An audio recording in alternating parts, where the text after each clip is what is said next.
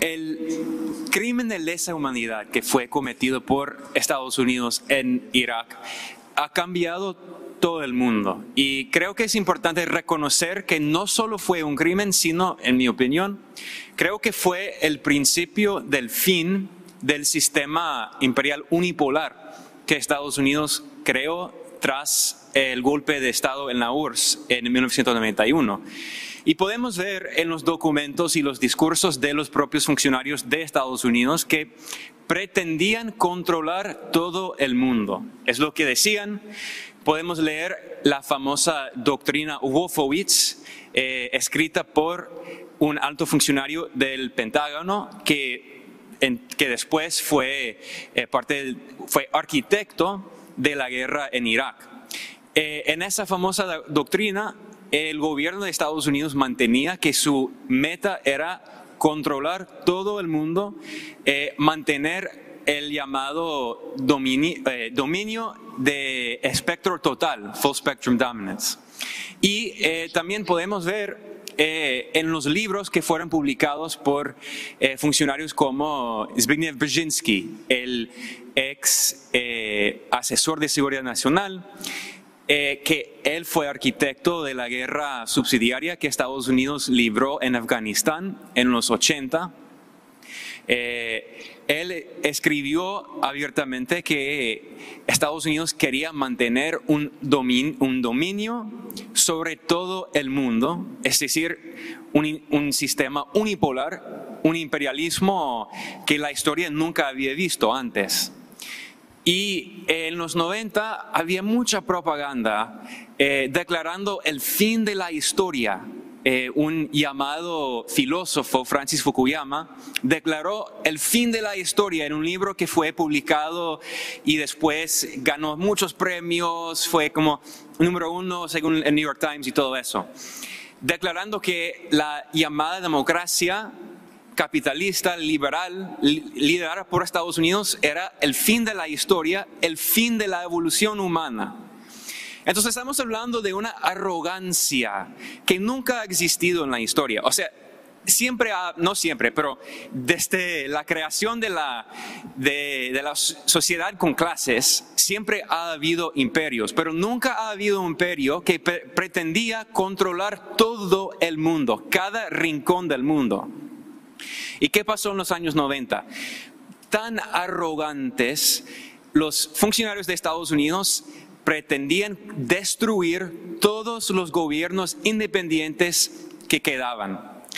Apoyaban contra revoluciones neoliberales en muchos países. Aquí en Nicaragua en 1990, eh, intentaron eh, apoyar un golpe de Estado, un intento de golpe de Estado violento en Tiananmen, en China, que fracasó. Eh, sus, después sus llamadas revoluciones de colores para derrocar a gobiernos populares y destruyeron el país Yugoslavia, que ya no existe como país, y después la guerra, la segunda guerra en Irak, porque eh, como los compañeros han mencionado, eh, Estados Unidos ha librado una guerra contra el pueblo iraquí desde los años 80, o sea, desde los años de, de una guerra subsidiaria entre Irak e Irán provocada por Estados Unidos. Entonces, en los 90 Estados Unidos impulsó esas sanciones genocidas que asesinaron a medio millón de niños iraquíes y el propio eh, coordinador de la ONU eh, renunció en protesta. Denis Halide dijo que eran sanciones genocidas, dijo que constituían una forma de genocidio, genocidio contra el pueblo iraquí. Después, eh, la guerra de 2003 y después la guerra eh, contra Libia que destruyó el estado de Libia y ahora hoy en día hay mercados con esclavos, mercados al aire libre con esclavos en 2023 en Libia, gracias a la OTAN, gracias a Estados Unidos intentaron destruir Siria. No pudieron, pero intentaron. Y ¿Cómo lo hicieron? Apoyaron a grupos yihadistas el Estado Islámico eh, nació de la guerra imperialista librada por Estados Unidos y sus aliados para destruir el Estado de Siria. Al-Qaeda, eh, otros grupos eh, como bueno, hay, muchos en, Siria, Jaish al-Islam, Ahrar al-Sham, hay muchos. Bueno, entonces, y ahora Estados Unidos no ha salido de estos países. O sea, en 2020 el gobierno de Estados Unidos cometió un acto terrorista, un acto de guerra contra el Irán. El gobierno de Donald Trump asesinó a Qasem Soleimani. ¿Y, qué pasó? Eh, usaron un dron para asesinar a un alto funcionario del gobierno iraní cuando él estaba en Irak para negociar paz entre Arabia Saudita e Irán. Es decir, que no solo fue un acto de guerra, sino un intento de sabotear negociaciones de paz.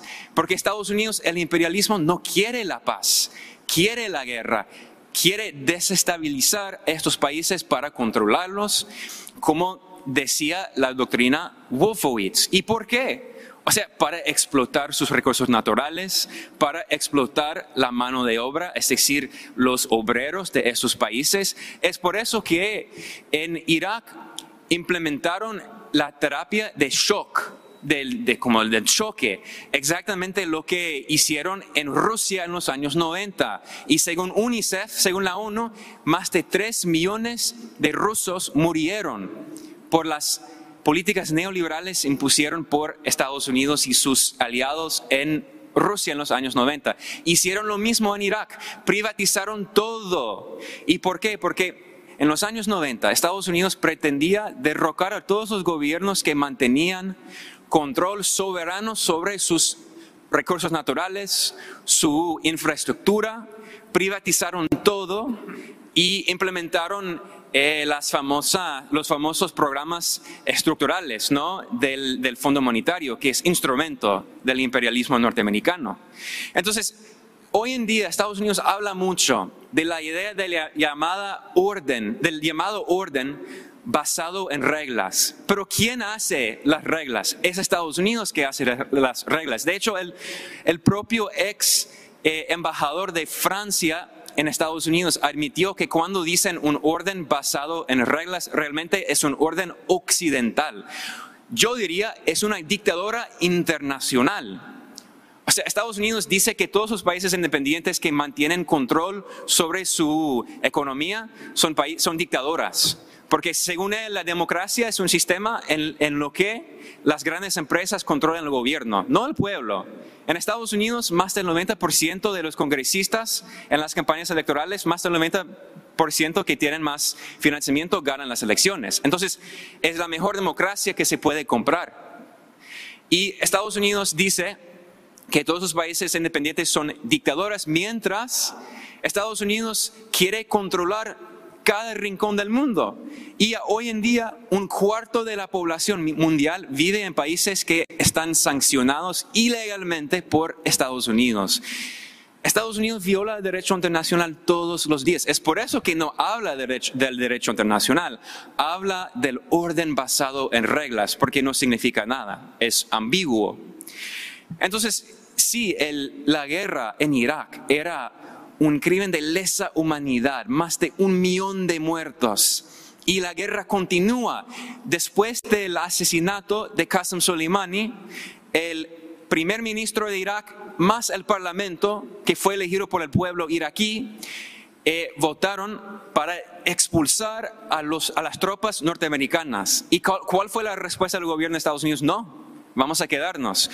Entonces Estados Unidos sigue ocupando a Irak militarmente, Estados Unidos sigue ocupando a Siria, su vecino, y ¿qué está haciendo en Siria? Estados Unidos está robando el petróleo y hasta el pan, hasta el trigo de Siria ocupando las zonas más importantes con los recursos económicos naturales de Siria. Y el gobierno de Estados Unidos dice que el gobierno soberano de Siria no puede tener acceso a sus propios recursos porque Estados Unidos no quiere la reconstrucción tras una guerra de 10 años que destruyó el país. Entonces, solo quería enfatizar que para todo el mundo y hasta para muchos norteamericanos como yo, como mi generación. Yo era adolescente durante, al inicio de la guerra en Irak y bueno, nunca ha terminado. Eh, y para nosotros fue un símbolo de la gran mentira. Cuando Francis Fukuyama y los demás propagandistas del imperialismo, del imperialismo norteamericano estaban hablando de, del fin de la historia y la Pax Americana. No he visto paz, pero hablan de la Pax Americana. No, todo el mundo podía ver claramente que cuando Estados Unidos habla de, la orden, del orden basado en reglas, es su orden y todavía quiere controlar todo el mundo. Es por eso que ahora Estados Unidos está librando una nueva guerra fría contra Rusia, contra China y está usando otros países como títeres eh, y ellos mueren. Estados Unidos está dispuesto a sacrificar Ucrania, está, está dispuesto a, a, pelear hasta el último ucraniano para mantener su precioso imperio unipolar. Pero, ojo, hemos visto que ese sistema ya está muerto, ya vivimos en un mundo multipolar y para a pesar de la tragedia horrible, los crímenes horribles cometidos por Estados Unidos en Irak, yo diría que fue el principio del fin de ese sistema unipolar creado por Estados Unidos y ya estamos viendo el colapso de ese sistema.